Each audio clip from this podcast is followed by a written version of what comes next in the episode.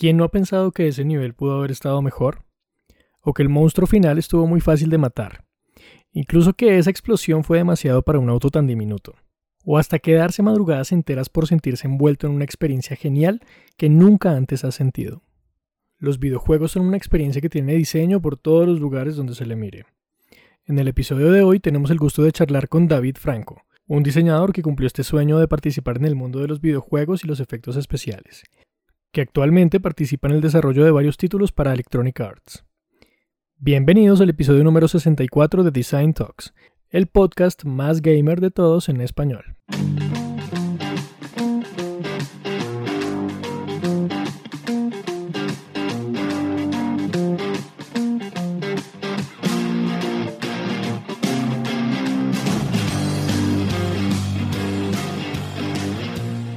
Hola a todos los diseñadores que nos escuchan, yo soy Andrés Calvache y a mi lado está Santiago Pinzón. Bienvenidos a Design Talks, el podcast que te hace sentir y pensar el diseño. Si es la primera vez que nos escuchas, suscríbete a nuestros canales y también a Spotify.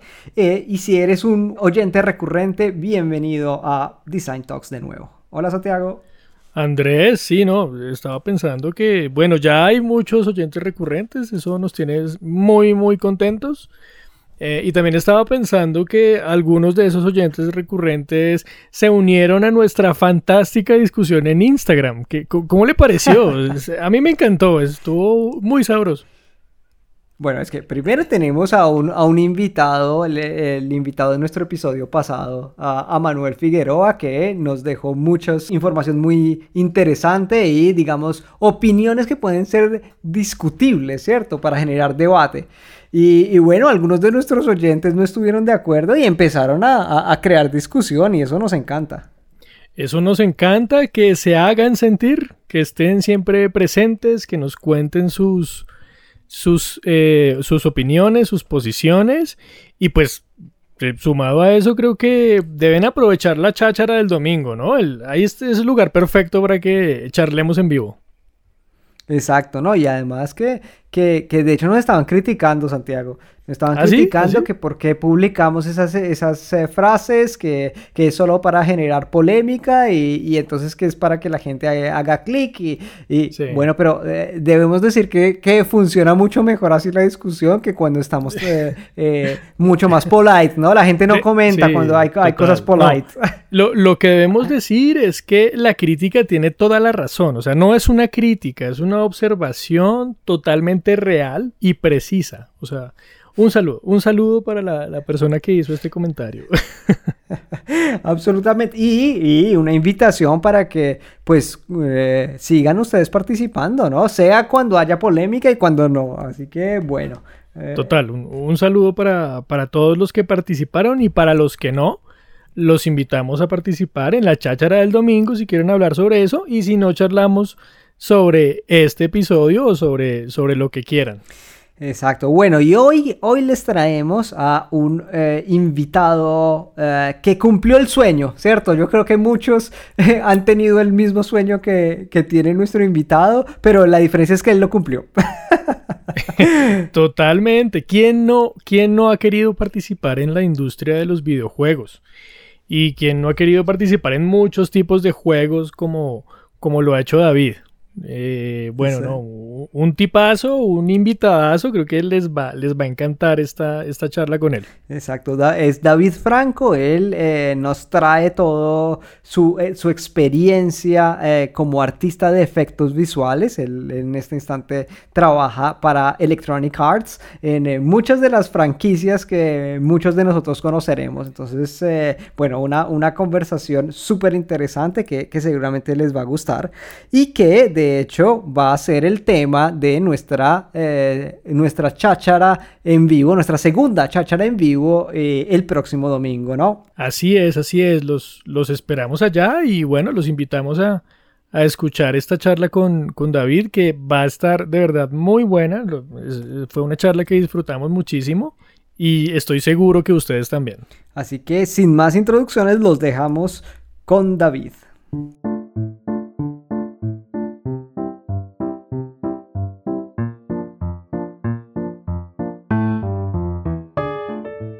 Bueno, y el día de hoy tenemos a un invitado muy especial. Con nosotros está David Franco. Él es artista de efectos visuales en Electronic Arts. él está en Canadá en este instante. Bienvenido, David.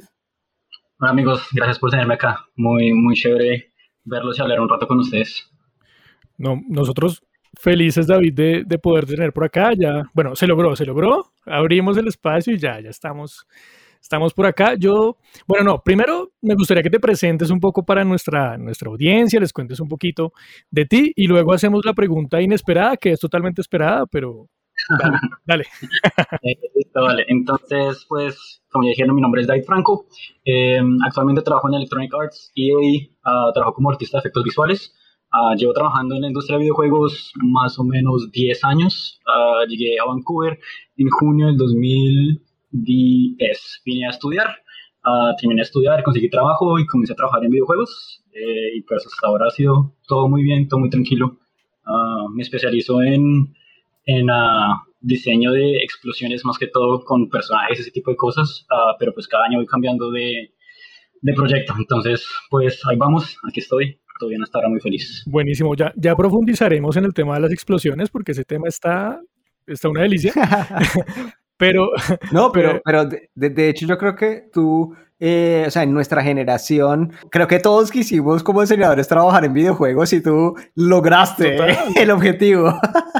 Sí, sí, la verdad, desde que tengo como, sí, 14, 15 años, quizás desde antes, siempre me acuerdo que yo miraba a mis papás llegar a la casa con su corbata, con su traje, con sus cosas y decía como, pucha, quiero hacer algo que sea totalmente diferente y no llegar a la casa, quitarme la ropa y decir como, estoy mamado, ¿sí? Entonces siempre me involucré con los videojuegos, en, oye, quiero hacer algo muy cool y siempre decía como FIFA, porque pues como colombianos latinos siempre jugábamos fútbol, ¿no? Eso era como la cosa chiquita.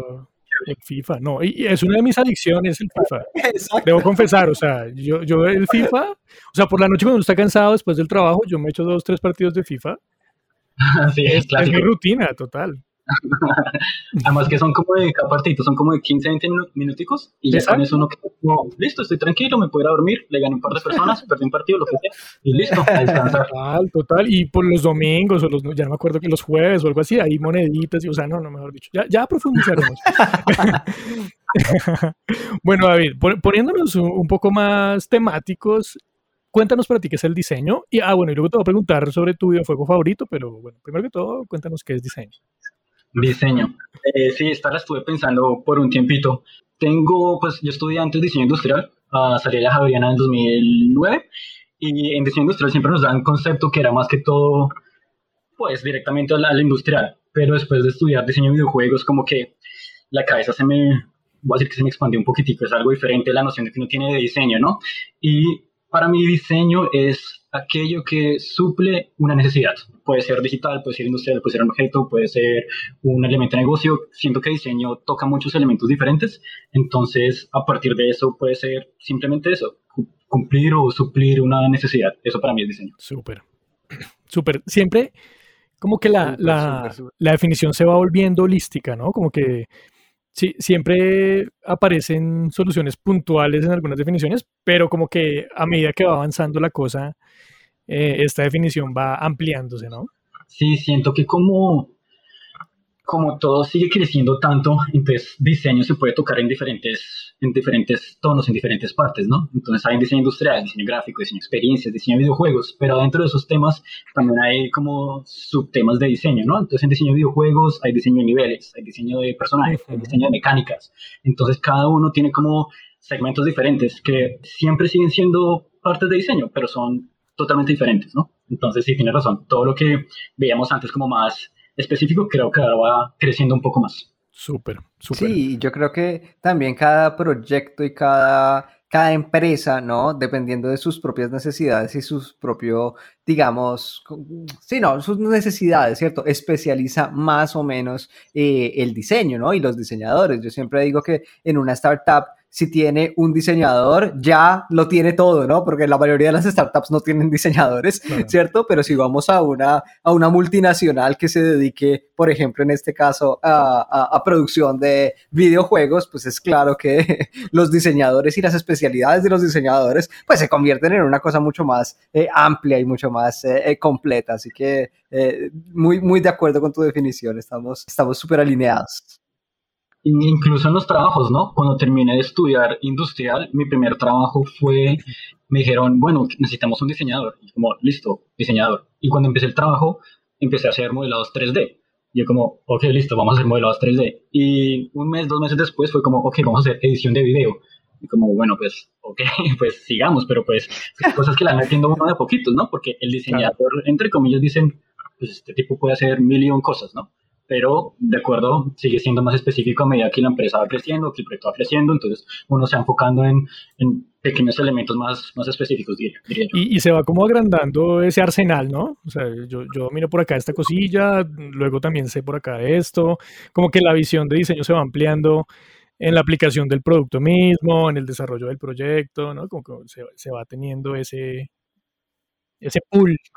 Sí, me acuerdo Sí, de acuerdo, de acuerdo, porque me acuerdo que estudiando full industrial, me acuerdo que cada uno tenía, cada uno de mis compañeros tenía un énfasis diferente, ¿no? Yo siempre me quise ir por la rama de diseño digital, pero otros amigos se fueron por el diseño de producto, otros por teoría de concepto y otros por ah, diseño de administración. Entonces cada uno se fue tomando elementos diferentes y caminos diferentes, ¿no? Que al final uno no es bueno, no es malo, no es mejor, no es peor, simplemente es algo diferente que el diseño sigue abarcando como tal, ¿no? Ah, uno siempre creo que todos tenemos como la misma base de qué es lo que podría llegar a ser, pero al final uno empieza a hacer, no sé, a, hacer las cosas más específicas dependiendo de lo que uno necesite o crea que necesite el proyecto. Súper, súper. En este tema vamos a, profundizar un poco, un poco más adelante, pero queríamos un poco que, que, nos, hagas, nos hagas ilusionar, ¿no? Nos hagas soñar. Cuéntanos un poco cómo es este mundo de los videojuegos, cómo, cómo llegaste, ¿cierto? Y, qué nos puedes eh, empezar a contar de, anécdotas, ¿cierto? De, de, qué significa trabajar para la industria. E, en serio, ¿no? Porque una cosa es hacer jueguitos en Flash hace 10 años o un poco más y otra cosa eh, trabajar directamente con, con un monstruo como Electronic Arts. Sí, sí, realmente con lo que acabas de decir es perfecto porque yo empecé trabajando con esos juegos pequeñitos de Flash y ni siquiera trabajando, fue como proyectos pequeñitos en la universidad, ¿no? Ah, pues como, como, les dije antes, siempre quise trabajar en videojuegos desde que era muy pequeño. en la universidad hice un par de clases pequeñas también de cómo programar en Flash, eh, cómo aprender ActionScript, de dibujar un poquitico también. Y por ahí empecé a pensar como, oiga, de pronto por aquí me puedo, puedo terminar trabajando en videojuegos, ¿no? Decidí diseño industrial porque sentí que ese era como el elemento que más abarcaba en ese momento. Hace 10 años no teníamos nada que estudiar específicamente para diseño de videojuegos, ¿no? Mi, mi vida en 5 minutos así resumida para que vean cómo fue mi, mi, camino, mi trayectoria. Eh, antes de terminar en la, en la, universidad, hice una práctica laboral en China. Eh, trabajé un poquitico como diseñador gráfico, hice mi práctica laboral, eh, estudié y, entre comillas aprendí un poco de, de mandarín. después volví y terminé mi carrera y siempre estuve enfocado en videojuegos, ¿no? Ese era el objetivo. Mientras que estuve en China y mientras que terminé mi carrera, duré más o menos dos años aplicando a una beca en Vancouver. Eh, habían tres, tres lugares chéveres para ir, Vancouver, eh, Alemania y Francia, pero mi alemán es terrible, mi francés es horrible y mi inglés, pues por ahí vamos. Y Vancouver pues tiene mucha, pues mucha buena muchas cosas, ¿no? Tiene cosas muy bonitas como ciudad y las, la universidad en la que apliqué pues tiene también cosas muy buenas como, como proyectos. Eh, apliqué, me gané una beca dos años después de aplicar. Antes de venir me trabajé un poquito en una postproductora. Trabajé como, como les dije, como diseñador, pero estaba haciendo modelados 3D y un poco de eh, edición de videos. Eh, era más que todo edición y, creación de assets para um, documento, de, documentales de, de ciencias. Uh, era algo un poquito más serio, pero igual pues como que eso me llevó un poquito más a, a meterme por primera vez en una empresa, ¿no? O sea, mis, mis, primeros pasos. después vine aquí a Vancouver, eh, duré un año estudiando, un año súper intenso, súper duro. La escuela en la que estaba estudiando se llamaba BFS, Vancouver Film School. Uh, un año intensivo, clases de 9 de la mañana, 9 de la noche, un año, la verdad fue un año duro. Eh, cero socialización, nada, éramos solo mis amigos de la, de la clase, terminamos clases a las 9 y después tenemos trabajos hasta las 4 de la mañana. fuerte. Eh, pero pues, Sí, era duro, era duro. Fue un año muy intenso. Y em, en realidad éramos los que más le metíamos así la gana súper dura, éramos los latinos, porque pues venir a Canadá y como, oiga, estamos ahorrando en pesos y gastar en dólares, es, es algo durísimo, Así, entonces pues los que vinimos acá era como, o sea, toca sacarla al estadio porque si venimos acá a hacerle esta inversión de nosotros, pues toca hacerlo bien, ¿no? Sido muy afortunado, mis papás me ayudaron a, a poder cumplir ese sueño que tenía. y después cuando terminé, me acuerdo mucho que cuando terminé, duré un mes que dije, no voy a hacer absolutamente nada, o sea, no voy a aprender el computador, o sea, no voy a hacer nada. Eh, y en ese mes, la, la movida aquí de, de, diseño de videojuegos indie es grandísima. Y esto fue antes de la pandemia del 2011, por supuesto. Eh, cada mes hay, una, hay, unas reuniones acá de diseño independiente de videojuegos y la gente se reunía, presentaba sus juegos eh, y cada uno iba con su tarjetita en su izquierda. Hola, mi nombre soy David, soy artista. Hola, mi nombre es Andrés, soy programadora. Mi nombre es Santiago, soy animador. Cada uno iba, se presentaba, mostraba sus proyectos y, y, nada, nosotros mostramos nuestro proyecto final y nos contrataron. Dijeron como, oiga, estos tipos son increíbles como estudiantes, vamos a contratarlos. Genial. Eh, sí, fue muy chévere, fue muy chévere. Eh, de hecho, me contrató una, una startup también que fue como, oiga, somos cuatro personas en esta empresa, quiere trabajar y como, listo, yo fui el quinto empleado de la, de la empresa eh, duré ahí un par de años eh, porque me están ayudando con mis papeles de visa, ¿no? Eh, tenía mi permiso de trabajo, pero se vencía, entonces yo fueron como, ok, vamos a, ayudarlo para que se quede un año más, seis meses más, un año más, y así de poquitos me, me fui quedando. Y, ahí empezó mi, mi carrera. comencé trabajando, esa empresa se llamaba Day 21 Studios, luego cambié a una empresa que trabajó con Iron Maiden, la, la banda, luego cambié a Relic, que es Sega Canadá, y finalmente llegué a EA, en el que he estado saltando el proyecto a proyecto más o menos una vez al año.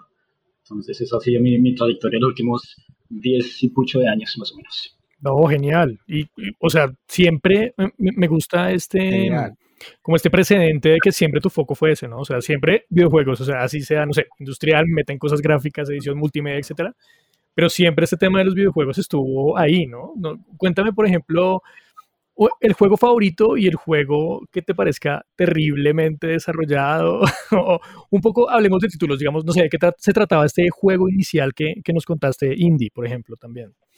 Pues bueno, mis juegos favoritos, tengo million juegos, uh, pero creo que algo que siempre recuerdo de mi infancia es FIFA, ¿no? O sea, no es como la mecánica más difícil, no es como la cosa más, para muchos no es la más espectacular porque es un deporte que ya existe y que la gente juega, pero tengo una conexión, me acuerdo mucho que en diseño decíamos que es la conexión emotiva con el producto, ¿no? Entonces para mí es esa, esa conexión emocional que tengo con, ah, yo he jugado FIFA con mis hermanos desde que soy muy pequeño y eso siempre me, me impulsó a decir como, oiga, qué chévere que yo algún día pueda trabajar en una cosa de estas y que mis hermanos digan como, oiga, qué cool, mi hermano David trabaja en una, en una empresa que hace estos juegos, ¿no? Siempre creo que eso siempre fue un, un impulso grande para mí, uh, entonces siempre le, le apunté a eso. Las producciones, siempre todas las que yo veo, así se demoren seis meses, un año, dos años, tres años, siento que no importa el tamaño del equipo, del proyecto o lo que sea, siempre se la meten tanto, la ficha se la meten tan duro que es, es, es, importante como recalcar esos elementos de cada, de cada empresa, de cada, de cada equipo, ¿no? Nosotros, digamos, en el proyecto en el que estoy ahorita, ahorita trabajo en, en Apex Legends y somos un equipo grande aquí en, en Vancouver, eh, la otra mitad está en, en Los Ángeles, pero también he trabajado en equipos que son, que somos 20 personas, ¿no? Y esas 20 personas no solo trabajamos, no solo tenemos un rol, sino que tenemos eh, diferentes elementos que podemos aportar al juego, ¿no? Eh, cuando empecé a trabajar, no empecé a trabajar haciendo efectos, empecé a trabajar como diseñador. Mi primera tarea era diseñar niveles. Entonces, para mí era como, ok, diseñemos en un juego de carreras, me acuerdo mucho, eh, diseñemos la pista en la que el jugador se va a estar moviendo pero nunca le metí arte a las cosas, ¿sí? Siempre me tocaba preguntarle al artista, oiga, por favor, deme este árbol, deme esta piedra, deme estas cosas que yo necesito para poder hacerlo, ¿no? Uh, después, poco a poco, me fui metiendo en el lado artístico, uh, entonces empecé a hacer los vehículos, empecé a hacer los personajes, empecé a hacer esos haces que un diseñador me pedía. Y al final, de hecho, un programador fue el que dijo como, oiga, necesitamos efectos. Y yo, ok, pues no tengo ni idea cómo se hacen estas cosas. Y el tipo me decía, abra este sistema y mueva los números de cero a un millón, a ver qué pasa. Y cuando yo moví esos números, uno aprendía a, qué pasaba. Y yo decía como, ok, listo, pues la producción va cambiando dependiendo del proyecto, porque pues el programador era el que estaba haciendo los efectos, pero necesitamos a alguien más. Y yo decía, pues, pues bueno, aprendamos a ver qué pasa, ¿no? Eh, entonces, pues, pues por ahí es que uno dice como, oiga, pues los proyectos no importa si son chiquitos, medianos o grandes. En, realidad, el esfuerzo que le meten es una cosa que, que, que, no, que no todos vemos desde afuera, ¿no? Siempre que yo digo, trabajo en videojuegos, la gente es como, ay, te la pasas jugando, qué chévere. Es como... Sí, y es que el, la cantidad de trabajo que hay en un videojuego es una cosa, o sea, la gente no se imagina, literal, o sea, como que hay en diseño mismo, hay muchas secciones de diseño, ¿no? Como tú nos cuentas, ¿no? Este diseño como conceptual, de tiene que pasar esto, los puntos como de checkpoint y como de traba, como de avance, etcétera. Pero también hay una, una parte de arte gigante, de modelado, de reacción, de, o sea, es una cosa complejísima, ¿no? O sea, a nivel de trabajo, hay mucho detrás, ¿no? O sea, como que de pronto a veces en el, en el mundo latino tenemos esta concepción de ese juego está muy caro o ese tipo de cosas, ¿no? Pero en otros lugares del mundo se pagan con mucho cariño porque ese es un trabajo gigante, ¿no? Sí, creo que como diseñadores hemos sufrido mucho de ese problema, ¿no? Como, oiga, el diseño vale esto. Y la gente es como, no, es que yo puedo hacer eso en cinco minutos. Es como, no, no, no, no. Usted se sienta a hacer eso en cinco minutos y no le queda como... Y esa es la clásica. es muy clásica, es como, oiga, como así?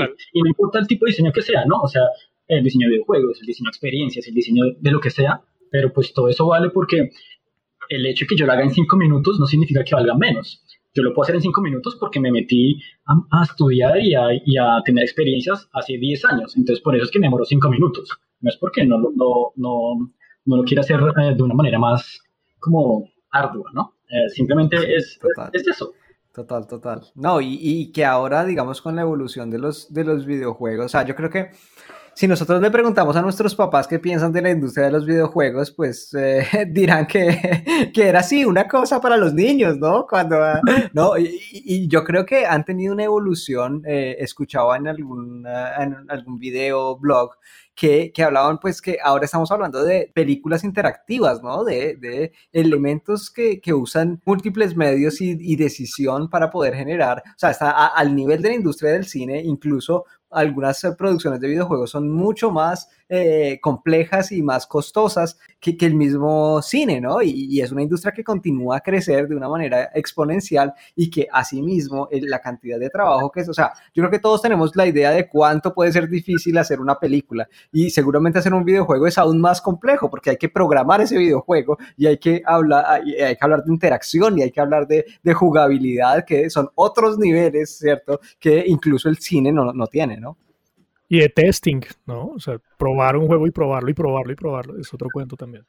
Sí, son, son la verdad mil y un variables diferentes que antes de sacar un producto ni sé cómo, porque no lo hemos terminado, pero pues, ¿será que sí? ¿Será que no? ¿Cómo, cómo, cómo va a pasar, no? Entonces, sí tiene muchos, muchos elementos que, que tienen que ser probados, ¿no? Desde, desde la primera concepción desde el primer pitch que hacen hasta finalizar todos los elementos de, oiga, toca probarlo para ver si todo va a estar bien al final, si la producción está perfecta, si el arte está bien, si la narrativa funciona, etcétera, etcétera, ¿no? Entonces, creo que todos esos elementos juegan como de una manera tan específica, ¿no? Digamos, eh, el diseñador de mecánicas de un nivel tiene que tener un diseño congruente con el diseñador de narrativa, por ejemplo, ¿no? Entonces, eh, el jugador tiene que hacer un salto de dos metros acá, de narrativa dice como, no, pero es que el jugador tiene las piernas de robot, entonces el man podría, podría saltar 20 metros, entonces cambiamos este tipo de cosas, ¿no? Entonces ese tipo de cosas, esas interacciones que pasan entre diseñadores de, voy a decir, múltiples disciplinas, aunque se llame diseño,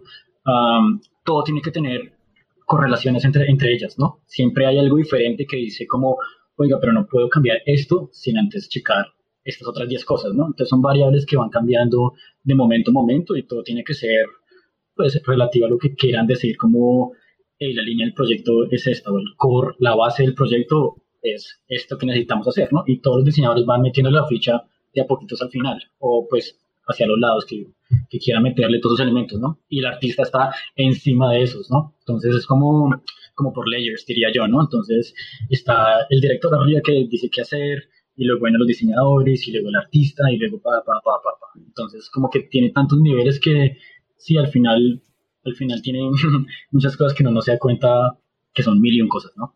Claro, y implica una coordinación gigante, o sea, para que el, juego, digamos que se ve como una unidad cuando, cuando la persona lo usa, pero pues es, es, una conjunción de muchísimas funciones que si no están alineadas, Uf, sí. ¿no? De hecho, en, en, en, um, en los proyectos en los que he estado, además de tener pues bastantes diseñadores, artistas, etcétera, pues tenemos también un resto de coordinadores, ¿no? Y esos coordinadores ayudan de una manera increíble, ¿no? Eh, los, los, directores de proyectos, yo siempre decía como, ah, este man siempre está haciendo como el, el, organigrama, organizar las cosas y lograr eso. No, eso no, eso, hagámosle a trabajar.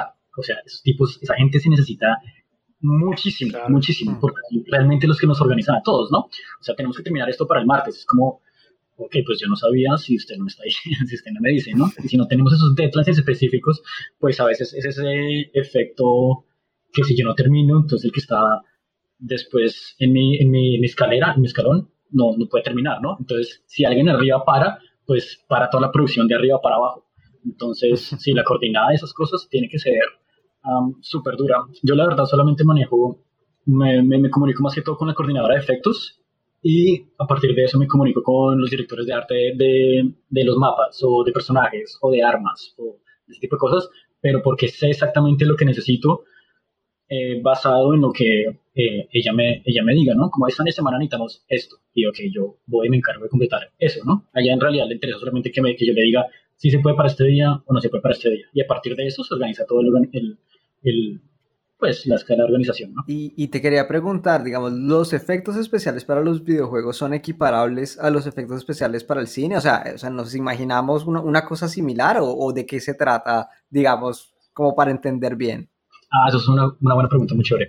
Em, pues en cine siempre han utilizado software que, son, que es un poco diferente, porque en juegos utilizamos el motor de juegos. Pero eh, ahorita se están, los motores de juegos están expandiéndose tanto que están metiéndose también en cine, ¿no? La diferencia es que, digamos, cuando hablamos de una explosión, hacemos una explosión para una película y la cámara está mirando solamente desde un punto de vista. Entonces yo diseño esa explosión que se vea preciosa desde ese punto de vista y listo.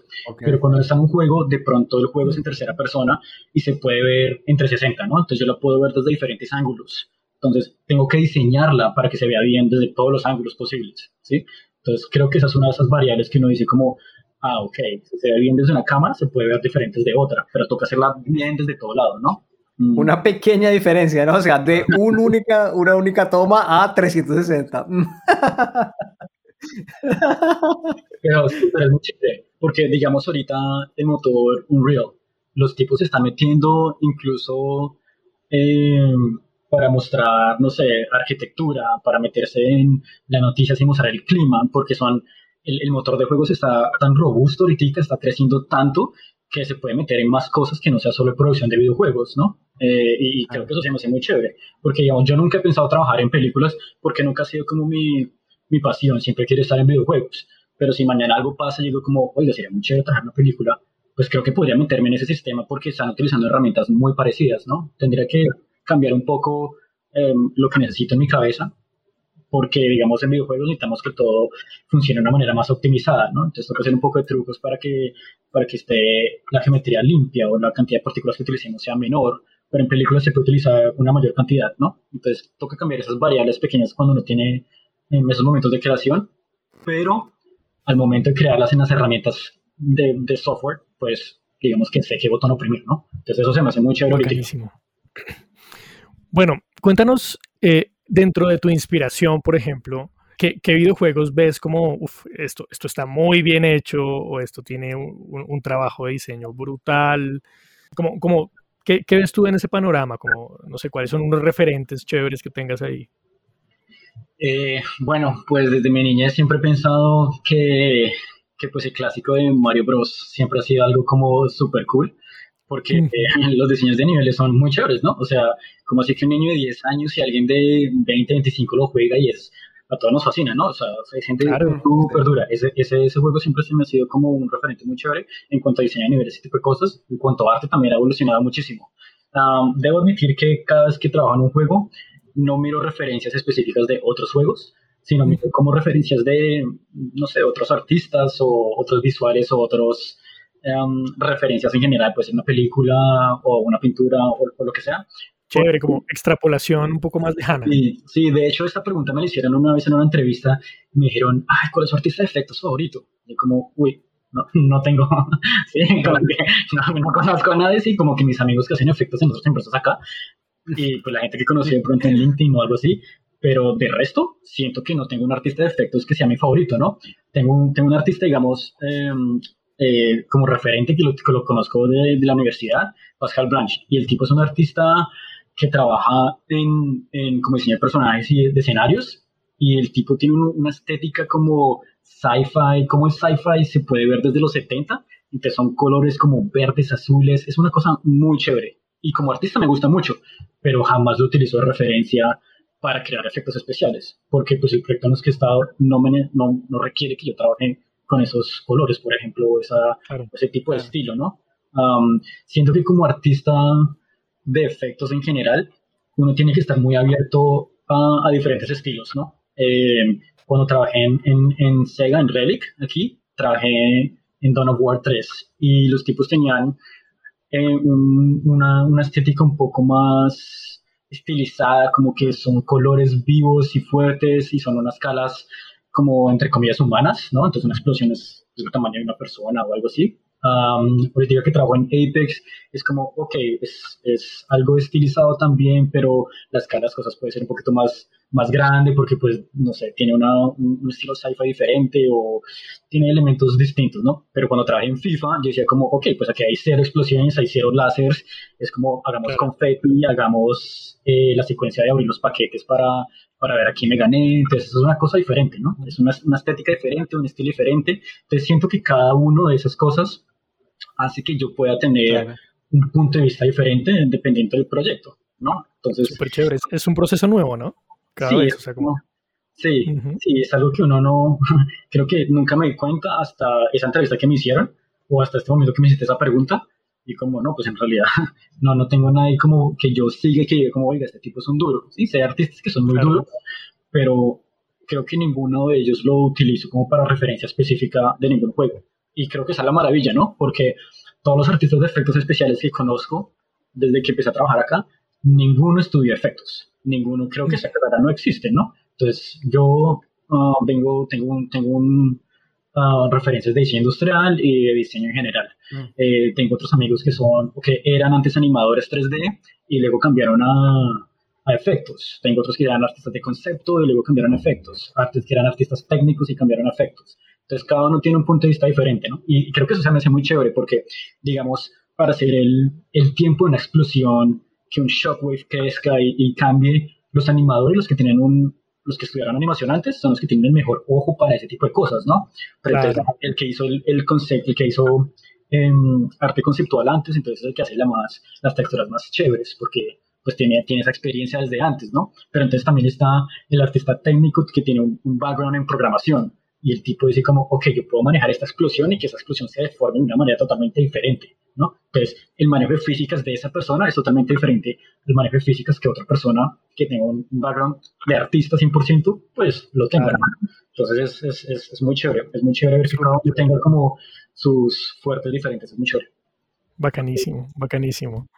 Bueno, David, para ir cerrando un poco este primer segmento, te quería preguntar hacia dónde ves que, que, va este mundo de los videojuegos, ¿no? Antes era como, no sé, te compras tu juego, juegas la historia y estuvo, ¿no? Ahora es como el online es una cosa importantísima, tanto que ahora aparecen juegos que son full online y gratuitos al inicio, ¿no? O sea, como que todo este mundo va, va girando no sé, ¿para dónde, ¿para dónde ves tú que vamos? No sé, como que va a aparecer la realidad virtual, voy a jugar con hologramas, no sé, ¿qué, qué podría pasar en, haciendo un poco de futurología acá, un poco loca, que, que, no tiene que ser necesariamente objetiva? Eh, creo que hay muchas cosas tecnológicas que van, a, que van a cambiar el futuro en cuestión de cómo se juega el videojuego y como tal, pero creo que la palabra que utilizaría para, para describir cómo sería sería inmersión. Entonces, todo lo que cambie esos niveles de inmersión, creo que eso es lo que va a tomar la forma en la cual la tecnología va a cambiar el juego, ¿no? Entonces, eh, sí, lo que tú decías, realidad virtual, por ejemplo, es como, ok, entonces ya no juego con mis, con mis manos el control y la cosa y voy a disparar, sino que me pongo un casco y yo utilizo las manos y me muevo y camino y corro y estoy literal metido en, el videojuego, ¿no? Eh, hay un juego, eh, Call of Duty. Los, los manes en la portada utilizaban una silueta de un, de un soldado. Y la gente se preguntaba que por qué era una silueta, que por qué no es una persona, que quién es este soldado, ¿no? Y la razón, eh, creo que es una perspectiva que yo tengo, es que la silueta es uno mismo, ¿no? Uno no quiere ver a otra persona, esa silueta soy yo, ¿no? Es como Hello, Hello Kitty, ¿no? Hello Kitty no tiene una boca y creo que leí esto en una entrevista antes y es que Hello Kitty no tiene una boca es porque Hello Kitty puede estar del mismo modo en que tú estás, ¿no? Yo estoy feliz, ah, entonces Hello Kitty está también feliz, ah, yo estoy triste, entonces ella está triste. Entonces no tiene esa boca simplemente porque está haciendo esa afinidad emocional con, con cualquier persona que sea el dueño de esa muñeca, ¿no? Entonces creo que ese tipo de cosas son las que van a cambiar el, el, el diseño de videojuegos a futuro. Lo que sea que tome una manera inmersiva para el jugador, esto es lo que va a pasar, ¿no?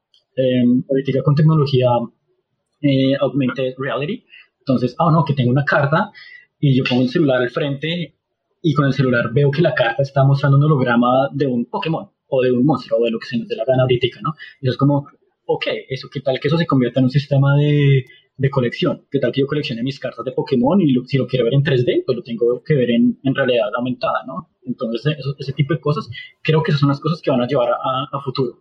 A cuestión, a, a, a modo de, de producción, ahorita las herramientas también están cambiando de una forma súper chévere, que hacen que los artistas tengan mayor acceso a herramientas para poder hacer cosas más técnicas, ¿no? Entonces, que antes necesitaba hacer, no sé, una explosión de, de fuego y que el fuego se, se transforme en humo. Entonces, ay, no, que necesito un programador para que me ayude a hacer este, este cambio de material, bla, bla, bla. Pero ahora el programador le puede decir a uno, oiga, haga esta herramienta y así se puede cambiar ese mismo, esos mismos elementos de texturas y los hace usted mismo. Y uno aprende esas cosas. Esas herramientas son las que van cambiando de a pocos. Entonces creo que por ahí va la, la producción. Pero sí, en cuestión de diseño de videojuegos, creo que inmersión, inmersión es la palabra que estamos buscando. Super, estamos, me, me, parece que eh, con la evolución de la tecnología en este instante y con una industria que se mueve a la velocidad a la que se mueve la industria de los videojuegos, eh, o sea, me parece como que le, la augmented reality eh, y el virtual reality parecían una cosa lejana hace algunos años, ¿no? Me parece que hoy es ese momento en donde es, está ahí, ¿no? Está, está, está en la puerta del horno, ¿no? Está, está por salir y por explotar y, y yo creo que ¿Qué se viene? Súper. Súper, súper, David. muchas gracias. Bueno, vamos a hablar en el segundo episodio de, de algunas de tus experiencias, seguramente. Eh, ah, sí, perdón, en la, la segunda parte del, del, episodio, ¿no? en el próximo segmento, vamos a hablar de, de, algunas experiencias ¿no? que tú hayas tenido seguramente eh, eh, en tu recorrido. Y, y, vamos a hablar un poco también de, de cómo los diseñadores eh, podemos tener múltiples ¿no? caminos en el área del diseño. Así que bueno, no se lo pierdan, ya volvemos con David.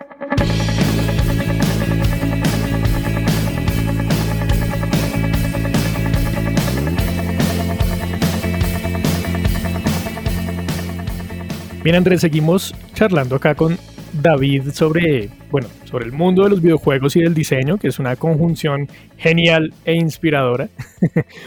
y bueno, mm, queremos arrancar este segmento charlando de anécdotas. David, cuéntanos alguna cosa que recuerdes un montón, de la que hayas aprendido mucho, o, o donde no se aprendió, pero se gozó, o se sufrió, una anécdota que valga la pena contar dentro de este mundo. Sí, tengo hartas penas que sufrir. Tengo una que fue en una empresa que, eh, la primera empresa de hecho, eh, siempre que uno trabaja en videojuegos, uno comparte mucho archivos, ¿no? Entonces, ok, yo trabajo en un archivo de Photoshop, mando mi textura y otro artista de pronto la termina o un programador la, la incluye en algún material, etcétera, ¿no? Siempre se comparten muchas cosas. Y me acuerdo mucho, en la primera empresa que trabajé, éramos, al principio éramos cinco y como a los seis, siete meses crecimos como diez personas. Y había un programador yo, era pues mi primer trabajo, ¿no? Era, yo era un, pollo. Y eh, los archivos que manejábamos tenían que ser muy livianos porque el juego en que trabajaba era para Facebook y para celular. Y el programador con el que trabajábamos, o sea, el tipo tenía problemas de genio, o sea, así mal, o sea, el tipo estaba así de mal genio y si no se tomaba el café estaba rojo todo el día, súper de mala, mal, mal genio, así terrible pero el tipo conmigo siempre fue muy querido y muy todo bien. Entonces yo creo que no me miraba a mí como, ah, es el pollo, pues no hay problema, ¿no? Claro. Y un día, un, un, lunes, me acuerdo mucho, yo le di, eh, le pregunté al tipo como, oiga, necesita archivos X, y me dijo, sí, por favor, hágale submit al, a los archivos cuando pueda. Y yo, listo, ok. Y a las 6 de la tarde no los alcancé a terminar. Y yo como, ok, voy a hacer horas extra y voy a hacer mi mejor esfuerzo y porque este tipo tiene que saber que yo soy bueno y soy bueno y soy bueno y soy bueno y pues era mi mejor trabajo. Yo decía como, tengo que esforzarme, tengo que claro, ser el mejor. El ímpetu. Y, Sí, o sea, o sea, o sea me puedo ganar el respeto de este man, ojalá que esta Claro. pase Claro, claro. y me quedé como hasta las 10 de la noche terminando los archivos y yo no sabía que tenía que guardar los archivos del, del Photoshop, los tenía que guardar en un archivo específico, ¿no? Que puede ser un eh, PNG, un TGA o otra cosa diferente, pero no necesitaba guardar el punto PSD, ¿no? Ese no necesitaba guardar. Y lo guardé y lo, lo metí en el, en el branch del juego, ¿no? Donde compartimos todos los, todos los archivos. Y, y el tipo llegó por la mañana, a las 8 de la mañana, y yo llegué y no lo saludé, o sea, terminé a las 10 de la noche y a las 8 de la mañana llegué otra vez punto del trabajo. Y cuando el tipo llegué, yo lo paré y le dije, como, oiga, los archivos que se necesitaba, o sea, estaba súper feliz, ¿no? Ya los metí, ya los metí. Y el man se pegó una putada y me, solamente me preguntó, como, ¿puedo esperar a que me siente? Ni siquiera me tomó un puto café y necesito tomar algo para poder trabajar con usted. Y yo, como, wow. Sentí como lo peor del mundo. No. Y lo peor es que cuando el man revisó los archivos, el man se paró, botó la silla para atrás, o sea, eso no se para, No. la, la empujó, la empujó y el tipo gritó, ¿quién putas metió los archivos del, del Photoshop a, a mi sistema? Esa mierda no se necesita ya. Y yo como, ah, madre, o sea, ya me quedo como no sé, una giga extra que no se necesita. Y el tipo se volteó, me miró, o sea, los ojos rojos así a punto de explotar y despedirme. Y le dije, ay, qué pena. Y el man me miró Mari. y se fue. se fue del estudio, weón, y, y como que no me volvió a mirar ni nada, y fue para mí como, Dios, man me va a echar aquí, Bueno. o sea, aquí, acá hasta aquí fue. weón. Y desde ahí aprendí que siempre tengo que preguntarle antes a la gente, ¿no? Como qué, qué archivos necesita específicamente, ¿no? O sea, necesita esta textura o necesita este, este tipo de archivo, ¿no? Claro. Porque son cosas que no me explican. Como que, ok, bueno, Sí, todo. como cosas que uno supone, ¿no? Bueno, pero, pero también un poco drama queen, ¿eh? puede. ¿no? O sea, Pues Total. Yo, yo estaba no, no, pues No sé, ¿no? Sí, exacto, No, o sea, el orden de jerarquías no permite este tipo de análisis. era, era como el, como el furia de, de, ¿cómo se llama esta película de los. Inside, Inside, Ah, sí. intensamente. Sí, sí, sí. Exactamente, sí, o sea, pero, o sea, el tipo me miró con una cara de, lo voy a echar de aquí, y más simplemente, yo creo que porque me dio cara de, de cordero degollado, el tipo se paró y se fue. Y yo como, ok, como a la media hora volvió con su café, revisó los archivos, los borró, dijo, listo, problema arreglado. Y yo, marica, si los podía arreglar, ¿por qué Claro. tengo que gritar? Y, Bueno, bueno, pero, pero aprend- o sea, Y yo que soy bien pollo, o sea, que- que- o sea, que una lección, ¿no? o sea, e- eso sí, todo será, pero la lección se quedó. Además que, o sea, hay, hay tantas maneras de enseñarle a la gente, ¿no? Y Claro. de mostrarle a la gente cómo se deben hacer las cosas. Porque hacer eso lo hice con mis compañeros de clase. Pero pues a nosotros no nos importaba porque el proyecto era un proyecto de estudiantes, uno, y era un proyecto para computador que no necesitaba optimización. Simplemente era un, un hey, muéstrame lo que puedo hacer con juegos, pero ya, punto. Pero no era algo que era una producción real. Y el tipo, como comparar sus 20 años de experiencia con Sí, llevo claro. tres semanas en mi trabajo. Eh, Claro. favor, discúlpeme, sí, o sea, Sí. qué pena, si usted no me dice Po- poco no tacto. quiere, ¿no? Creo que esa gente, hay mucha. Poco tacto como mínimo. Además que siento Claro. que uno no debe sufrir en silencio, ¿no? O sea, si yo no sé algo, yo también hubiera podido preguntarle como, oiga, ¿qué necesita? Pero yo estaba cagado al Claro. susto que el man no tuviera los archivos temprano por la mañana, ¿no? Y solamente le di como enviar al servidor. Y el eso se pegó así una rabonada conmigo. Entonces fue como, pues ya ni modo. O sea, ahí aprendí y pues uno aprende esos momentos, pero hay muchas maneras de, de enseñar a la gente, ¿no? Yo ahorita soy mentor de proyectos de grado en la universidad donde trabajé y hago mi mayor Por- esfuerzo por no ser, por no ser esa Ira. persona. ¿Cómo se llama el Por- personaje? Ira, Furia. ¿lo- ¿Cómo se llama? Sí, el- Sí, sí, sí. Que no, ya no pero, pero sí, es como, o sea, si un estudiante la caga, es como, Claro. pues creo que la universidad es para Claro, eso, ¿no? total. Cuando uno va a estudiar es para cagarla, para decir, "No, voy a cometer todos los errores que pueda, porque este es el momento en que no me va a pasar nada, o que me saque un 3, Claro, es claro. como, bueno, pues mañana lo recupero, ¿sí?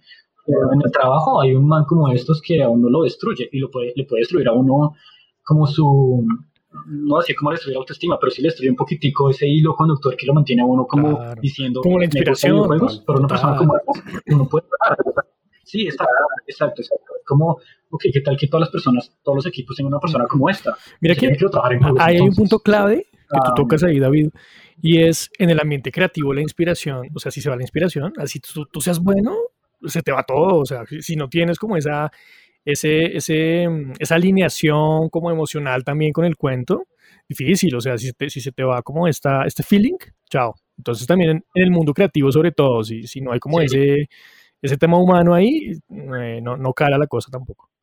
Sí, de acuerdo. O sea, creatividad aquí es como uno necesita ser 100% creativo. Sin embargo, uno no, no, literal, no puede estar 100% en ese, en ese modo, ¿no? Porque a veces uno está cansado, a veces no tengo inspiración para dibujar un carro, pero tengo inspiración para dibujar una moto. Cosas diferentes, ¿no?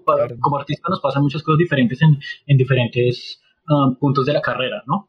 Y una persona así lo puede destruir a uno fácil, ¿no? Yo solamente, mi, mi mayor preocupación era, primero, mi primer trabajo en tres semanas me van a despedir soy muy malo, ¿sí? Y pues obviamente no es que no sea malo, es que pues si no me han enseñado cómo se hace en esta empresa, pues... Y, y, la visa, el estrés de la visa. Culpa, ¿no?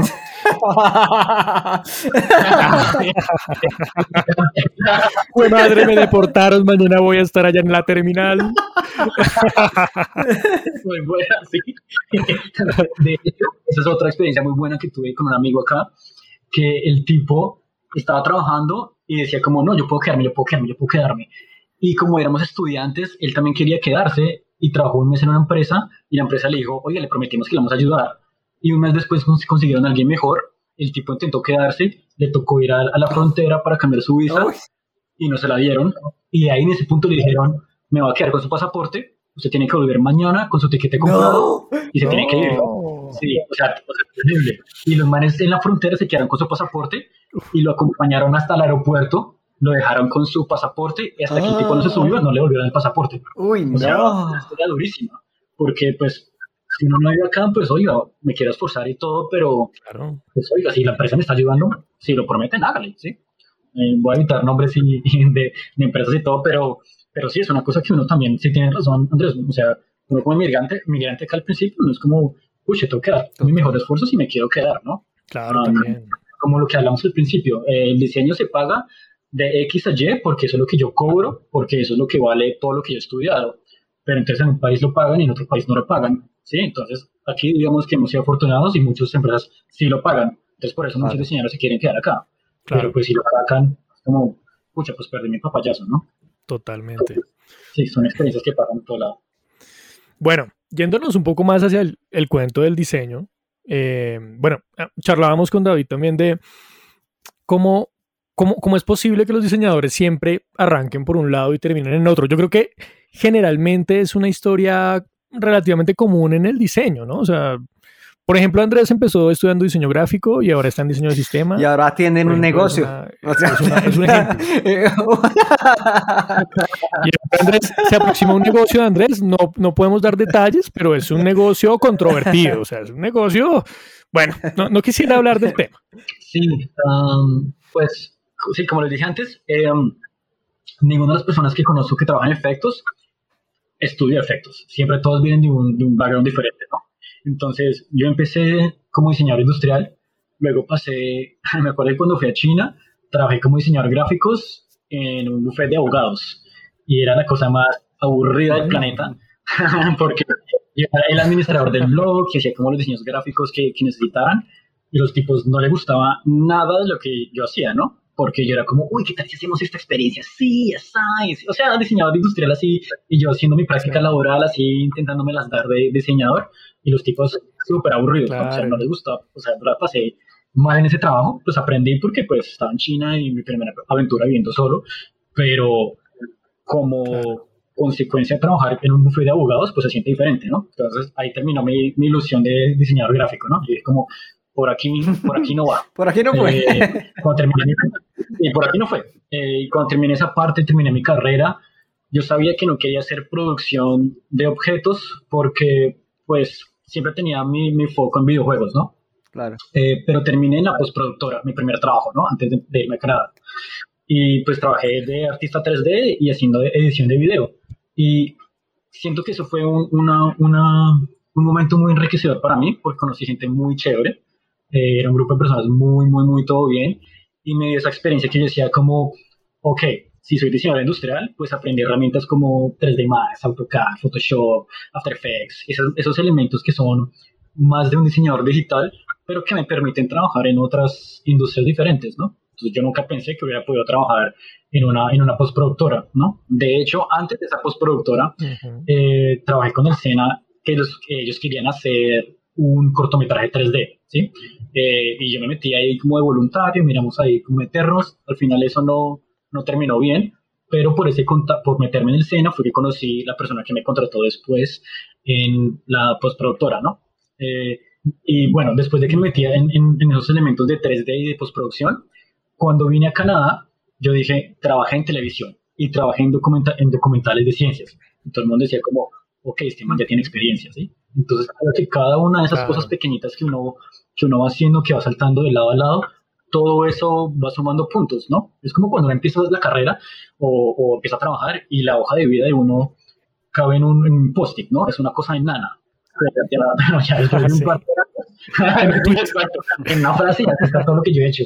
Pero ya después de un par de años, todas esas cosas pequeñas pues van cambiando dependiendo del enfoque, ¿no? Eh, cuando empecé a trabajar en videojuegos, yo trabajé en videojuegos porque fui vine acá a estudiar diseño de videojuegos. Pero cuando empecé a trabajar como diseñador, yo decía como, eh, oiga, esta cosa de diseño a veces funciona mucho con el ego, ¿no? Cada diseñador tiene un ego grandísimo que dice, oiga, es que yo quiero que las cosas sean así y punto. Y cuando llega otro, a veces la gente no se compromete y no sabe decir 50-50, ¿no?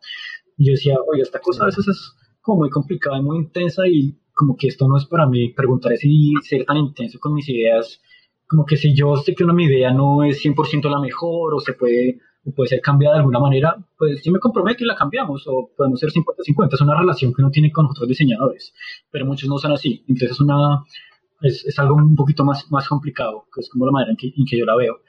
Y, y, yo decía como, ok, de pronto el, el, lado artístico. Y el lado artístico tiene una manera de tener retroalimentación que es muy interesante, porque siempre todo está bien, pero puede ser mejor. Entonces, cada parte que uno mejora siempre es porque quiere hacer algo mejor, no es porque lo quieran cambiar. Si de pronto es rojo, en cambio de azul, es como, oiga, se ve muy chévere rojo, pero ¿qué tal que lo hacemos azul? ¿Sí? Siempre hay esos artistas que lo quieren a uno motivar a ser mejor y esa manera en, cambiar las cosas siempre lo ayudan a uno a, a, promover de una manera más sana, ¿no? Retroalimentación en general, que es algo que yo a, a nivel personal valoro mucho, ¿no? Claro. Eh, Mira que esa parte e, es bacanísima, o sea, muchas veces al diseñador no se lo forma para tener esta apertura a la retroalimentación o a la negociación. ¿no? Un diseñador efectivo debe ser diplomático, ¿no? debe, debe escuchar, debe, no sé, pensar, ok, si, si tú me dices esto, podemos negociarlo, podemos llegar a un resultado más efectivo, pero, pero muchas veces se sale de la escuela de diseño pensando que el diseñador es el, dictador, ¿no? Como, no, yo digo que se dice que es así, y ok, o que la pieza tiene que ser así, y esa esa parte de, la conexión con el contexto o con el proyecto o, de manejar tu subjetividad de una manera más adecuada es, interesante y tiene que ver con esa evolución que tienes como diseñador. Sí, o sea, de acuerdo. De pronto es por las, por las experiencias que he tenido que yo digo como, ok, de pronto diseño es un poquito más, mm, voy a decir egocéntrico, ¿no? Porque todos queremos decir como, esa pieza es mía, así fue como yo la diseñé, ¿no? Mucha gente en en, puede ser en juegos, en postproducción en general, puede decir, yo no hice ese, ese, ese momento de arte, pero yo lo diseñé, ¿no? Es como hacer una película. Esa, esa toma, yo no hice el monstruo de esa toma, yo no hice la explosión de esa toma, yo no hice la toma como tal, yo no fui el camarógrafo, pero yo la pensé. Yo fui el diseñador de esa toma, ¿sí? Y a la gente le gusta eso. Creo que esa es una parte muy dura en cuestión de, como diseñador, yo quiero que la gente vea mi diseño, ¿sí? Entonces muchos no se comprometen en decir, no, mejor no como la mía, sino como la tuya, o 50-50, ¿no? Entonces es una cosa un poco más, como, como, Santiago decía, diplomática, y, no muchos son así. Y, y ahí también la aplicación, digamos, real del diseño, generalmente es en equipos de trabajo, y el resultado de diseño es de un equipo, ¿no? O sea, como que tú, uno entrega su, su, su pedacito, pone su granito de arena, como decimos acá, pero generalmente el resultado wow es un resultado que tiene que ver con, no sé, 40 personas, ¿no? Sí, sí, de acuerdo. O sea, como diseñadores todos somos una, una parte de la, de la maquinaria gigante, ¿no? Eh, como, no sé, eh, ejemplo, en, cuando estaba trabajando en FIFA, yo trabajé en el FIFA el año pasado y yo era, eh, somos dos artistas de efectos, fuimos dos artistas de efectos el año pasado y decíamos como, ok, yo hago esta parte pequeñita, pero el juego tiene otras mil y un personas que hacen mil y un otras cosas diferentes, ¿no? Pero no, no se da cuenta de eso porque pues no tenemos acceso a todas esas cosas, pero uno tiene que tener esa visión de, ok, todo esto está pasando y todo esto podría pasar si yo no hago esto de esta manera bien con este diseñador o con este otro diseñador. Entonces creo que son, son cuestiones de uno ser, eh, sí, Santiago lo puso perfecto, diplomático con otras personas, porque digamos como artista de efectos especiales yo me comunico mucho con diferentes diseñadores, ¿sí? Entonces, a veces es más fácil poner a los cinco diseñadores con los que yo me tengo que hablar, los pongo en una habitación a los cinco y bueno, cuando terminen ustedes de pelear, me avisan cómo quieren que hagamos este efecto. Porque si yo me pongo a hablar uno a uno con cada uno de ellos, pues cada uno me va a decir un color diferente, un tamaño diferente, una visualización diferente, y pues todo termina siendo muy diferente. Entonces, yo para que me involucre en esos momentos, si yo diseño el efecto como tal, pero ustedes diseñan esa experiencia que quieren venderle al usuario, ¿no? O al jugador en este caso. Entonces, ustedes peleen ahí en su, en su, en su habitación de egos y, me avisan cómo, salimos de aquí. sí, porque pues es el resultado final, ¿no? No digo que todos sean así, ¿no? Es, es un poco difícil generalizar, pero, pero sí, es, es para, para contestar tu, tu, pregunta al principio de cómo hemos cambiado, pues de diseño industrial a artista de efectos especiales, ¿no? Al final, todo lo que he aprendido en diseño industrial, gráfico, uh, de experiencias, y pues artístico en general, me sirve para no solamente ser una herramienta de efectos especiales, sino también ver las cosas como un diseñador, ¿no? Entonces, si, si yo veo una explosión, yo digo, oiga, esta explosión se ve muy chévere, con un radio de dos metros, pero como diseñador yo creo que si la explosión es de tres metros, creo que sería más chévere porque pues hace que el jugador no pueda ver bien hacia el otro lado del mapa y llame la atención y pueda, no sé, que, que el jugador quiera ir de un lado del mapa al otro, algo así. Y si hablo con el diseñador, el tipo puede decir como, ok, es mi visión porque quiero un radio grande y usted solamente dijo de 2 a 3. Listo, fácil. Entonces para mí esos tipos de accesos es mucho más fácil y como artista es más fácil comprometerme a decirle, ¿qué tal si hacemos esto que usted ya diseñó, pero un poquitico más así? Ya, es eso. Entonces, yo, creo que tú ah, tocas un tema muy importante que de hecho lo estabas hablando eh, antes, ¿no? Y es sobre cuáles son esos límites, si existen, ¿no? Los límites entre lo que hace un diseñador o lo que debería ser un diseñador y una disciplina del diseño versus lo que hacen otras disciplinas del mismo diseño, ¿no? O sea, yo, yo, creo que cuando estudiamos nosotros eh, eh, la academia, eh, entiendo también que la academia tal vez tenga que poner unos límites, ¿no? Como si esa fuera una, entre comillas, verdad, ¿no? Como vea, usted es un diseñador industrial, entonces los diseñadores industriales hacen esto, ¿cierto? O usted es un diseñador gráfico y usted hace esto.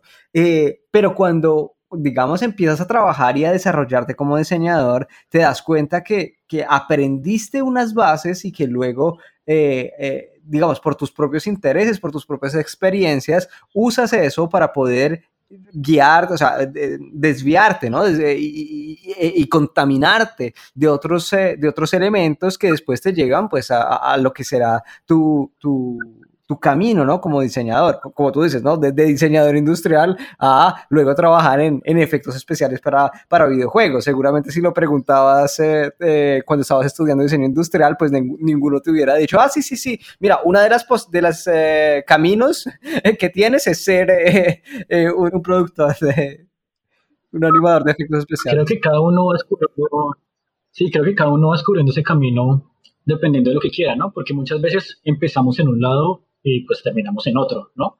Cuando yo cambié de efectos, yo decía como, ay, o sea, yo puedo tener un trabajo full time haciendo efectos, o sea... ¿Y esto lo pagan? ¿Y esto lo pagan?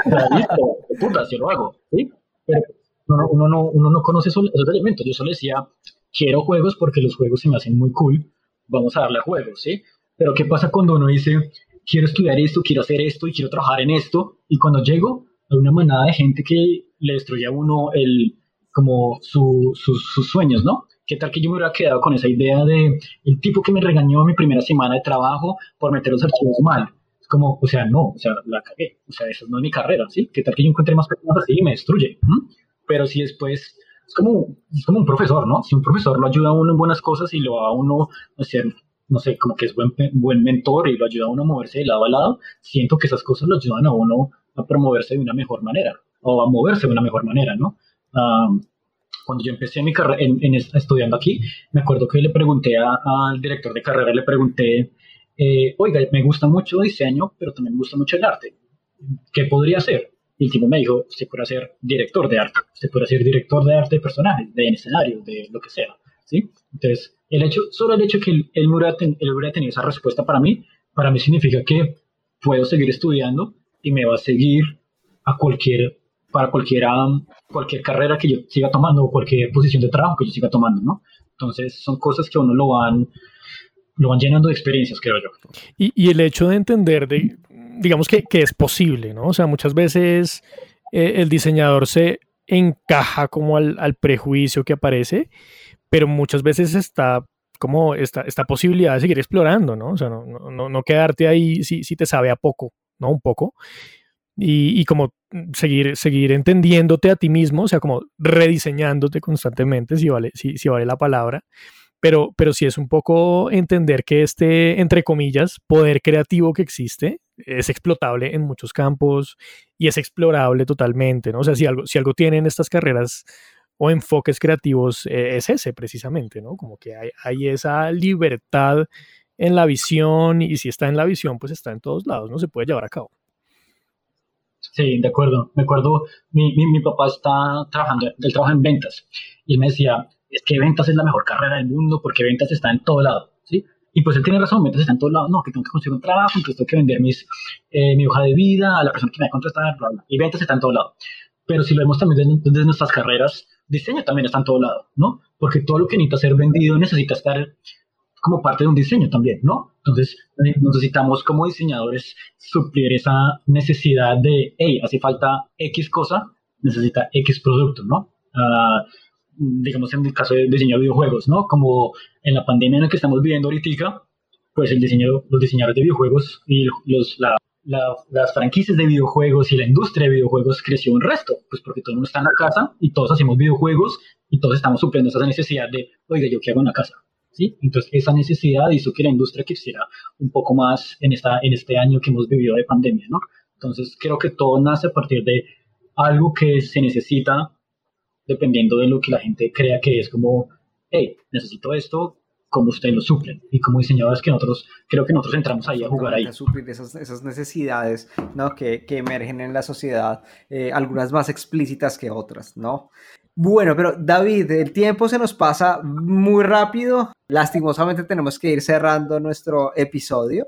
Así que eh, te queríamos hacer esta, esta pregunta de cierre sobre esos aspectos eh, eh, positivos y esos aspectos negativos sobre el, el, trabajar en la industria de los videojuegos, ¿no?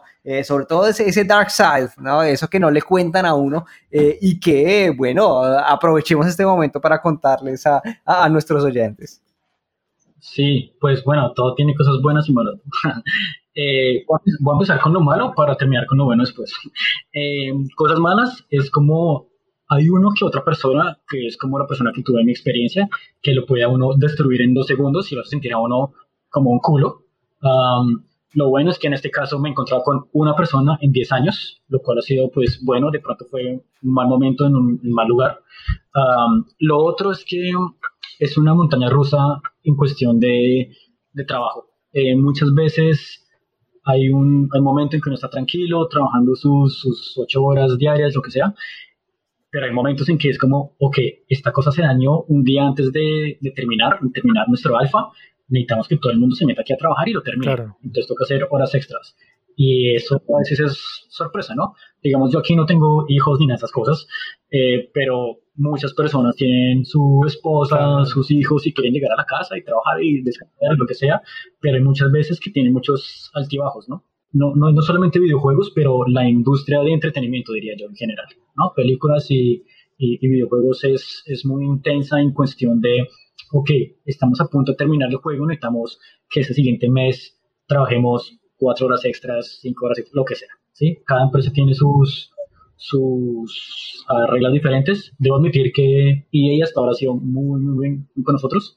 Eh, yo sé que como en el 2012, no es secreto, se ganaron dos veces el, el, año como la peor empresa, una cosa así, no me acuerdo bien, pero, pero estuvo una cosa dura porque hacían trabajar horas extras muy duro, ¿no? Yo no trabajé en esa época, eh, pero ahora donde estamos en este momento ha sido muy chévere y la empresa ha sido muy todo bien y de hecho mi experiencia ha sido muy tranquila, uh, menos en la primera empresa, porque esa primera empresa, como éramos tan poquitos, las horas extras eran durísimas. Era una cosa que yo decía como, oiga, ¿hasta qué horas voy a tener que trabajar? Esto aquí hasta la medianoche y mañana me toca atrás desde las 8 de la mañana, ¿no?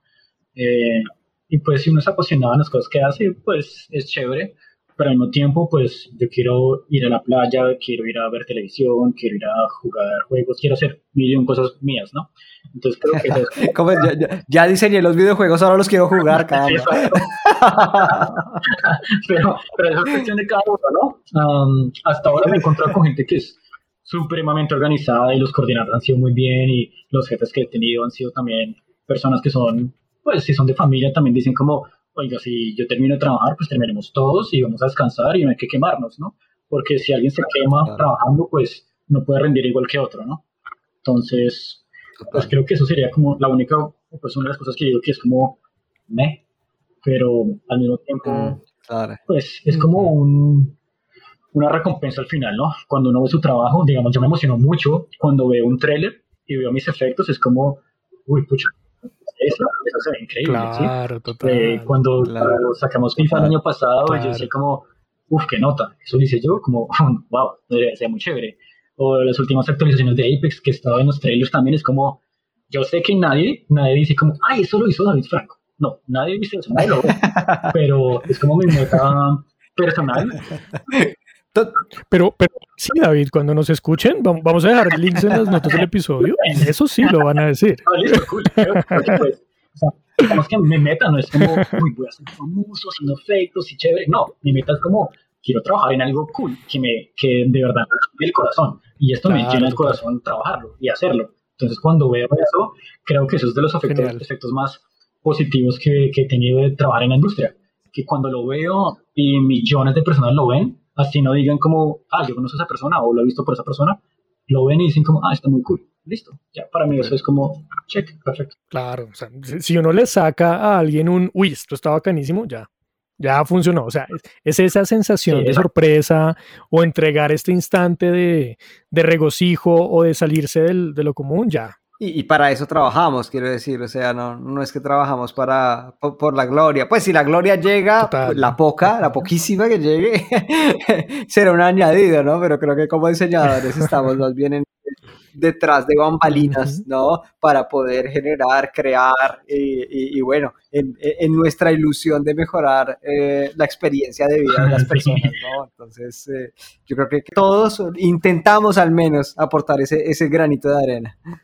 Además es lo que decíamos de los egos, ¿no? Si como si tenemos el ego y mostramos algo que diseñamos y se ve chévere y se ve cool y la gente le gusta, es como, ok, más para mí, porque yo lo hice bien, ¿sí? Además de que hubo 20 personas más que apoyaron ese, ese sistema, ese diseño, pues al final de día yo diseñé eso y la gente le gusta. Entonces es como mi pequeño bebé, ¿no? Entonces si a la gente le gusta, pues eso me sube el ánimo de seguir haciendo más cosas mucho más chéveres. Totalmente, totalmente. David, muchísimas, muchísimas gracias por aceptar esta invitación, por esta conversación que, que tuvimos al calor de una cerveza. Eh, estamos muy agradecidos por, por, toda la información que nos diste, por toda tu experiencia, qué chévere. Yo creo que les va a gustar muchísimo a nuestros oyentes. Vale, muchísimas gracias a ustedes por invitarme. Todo estuvo muy chévere y la cerveza también. Muy, muy agradecido con ustedes de tomarse algo con un par de amigos y disfrutarla. Gracias, David. No, no pues quedamos con el torneo de FIFA pendiente, claramente. Y, bueno, nosotros felices de, en serio de, de, haberte podido tener por acá y de charlar tan sabroso como se logró. Se logró al fin, los cronogramas funcionaron y se logró. Gracias, David. Y a ustedes, amigos, muchísimas gracias y, eh, eh, por seguirnos hasta este momento. Eh, esperamos que hayan disfrutado este episodio, esta conversación con David, así como la disfrutamos nosotros. No se olviden, como siempre, les repetimos, compartan este episodio con sus amigos, con otros diseñadores, con no diseñadores, con cualquier persona que le pueda ser útil esta información. Y nosotros nos veremos dentro de 15 días con un nuevo episodio de Design Talks, los jueves Chao, chao.